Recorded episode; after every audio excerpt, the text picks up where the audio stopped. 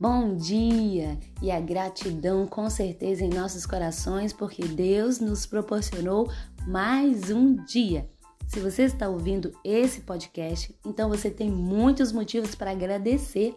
Você está vivo. Então agradeça nesse momento a Deus por mais uma oportunidade que Ele te dá hoje. Então aproveite e vamos ver a mensagem do coração de Deus para os nossos corações neste dia.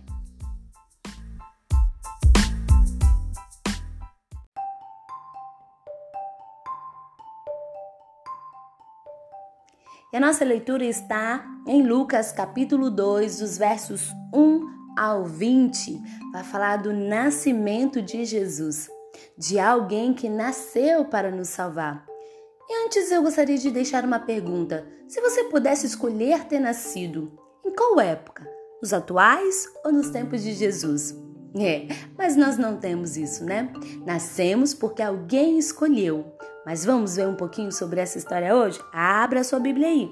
Lucas, capítulo 2, versos 1 ao 20, que diz: Naqueles dias, César Augusto publicou um decreto ordenando o recenseamento de todo o Império Romano.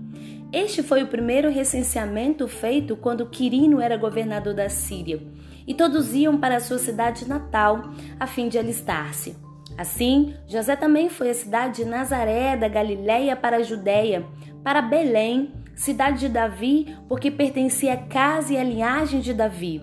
Ele foi a fim de alistar-se com Maria, que lhe estava prometida em casamento e esperava um filho. Enquanto estava lá, chegou o tempo de nascer o bebê, e ela deu à luz ao seu primogênito, envolveu-o em panos e colocou numa manjedoura, porque não havia lugar para eles na hospedaria.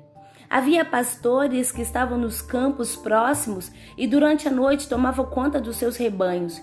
E aconteceu que um anjo do Senhor apareceu-lhes e a glória do Senhor resplandeceu ao redor deles e ficaram aterrorizados. Mas o anjo lhe disse: Não tenha medo. Estou trazendo boas novas de grande alegria para vocês, que são para todo o povo. Hoje, na cidade de Davi, nasceu Salvador, que é Cristo Senhor. Isso servirá de sinal para vocês e encontrarão o bebê envolto em panos e deitado numa manjedoura. De repente, uma grande multidão do exército celestial apareceu com anjos, louvando a Deus e dizendo: Glória a Deus nas alturas e paz na terra aos homens aos quais ele concede o seu favor. Quando os anjos os deixaram e foram para os céus, os pastores disseram uns aos outros: Vamos a Belém e vejamos isso que aconteceu e que o Senhor nos deu a conhecer. Então correram para lá e encontraram Maria e José e o bebê deitado na manjedoura. Depois de o verem, contaram a todos os que lhe fora dito a respeito daquele menino. E todos que ouviram o que os pastores diziam ficaram admirados. Maria, porém, guardava todas essas coisas e sobre elas refletia em seu coração. Os pastores voltaram, glorificando e louvando a Deus por tudo o que tinham visto e ouvido, como lhes fora dito.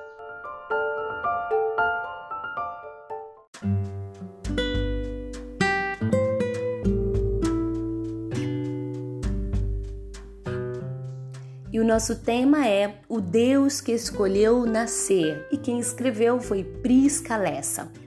No versículo 6, ele fala: Enquanto estavam lá, chegou o tempo de nascer o bebê.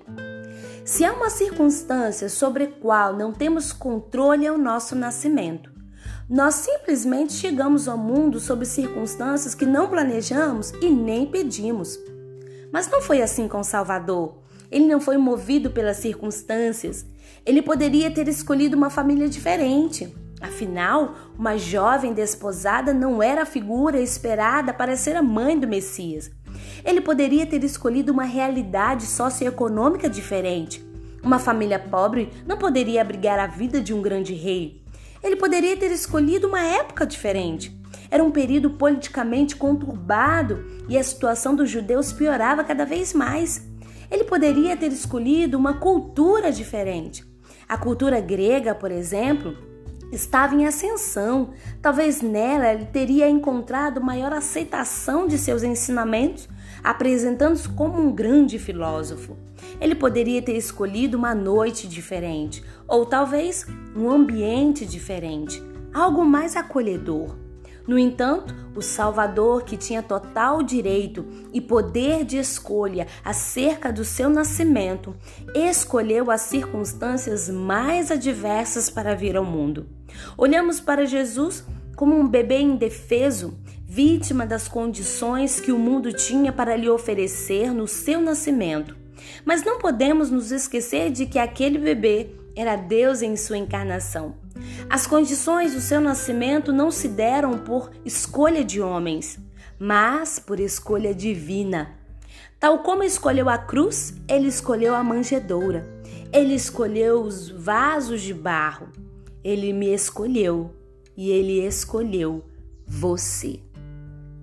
Amém? Que mensagem, não é? Não temos o controle de escolher a família que nós temos hoje ou não. Não temos controle de ter escolhido o tempo em que nasceríamos ou não. Mas uma coisa nós sabemos: a família que temos, o tempo em que vivemos, foi o tempo e a família que Deus escolheu para mim e para você. Então honre a Deus na família que você está, no tempo em que você está. E saiba que Deus tem estado conosco a todo momento. Cristo escolheu a manjedoura. Ele escolheu vasos de barro. Ele me escolheu. Ele te escolheu. Amém?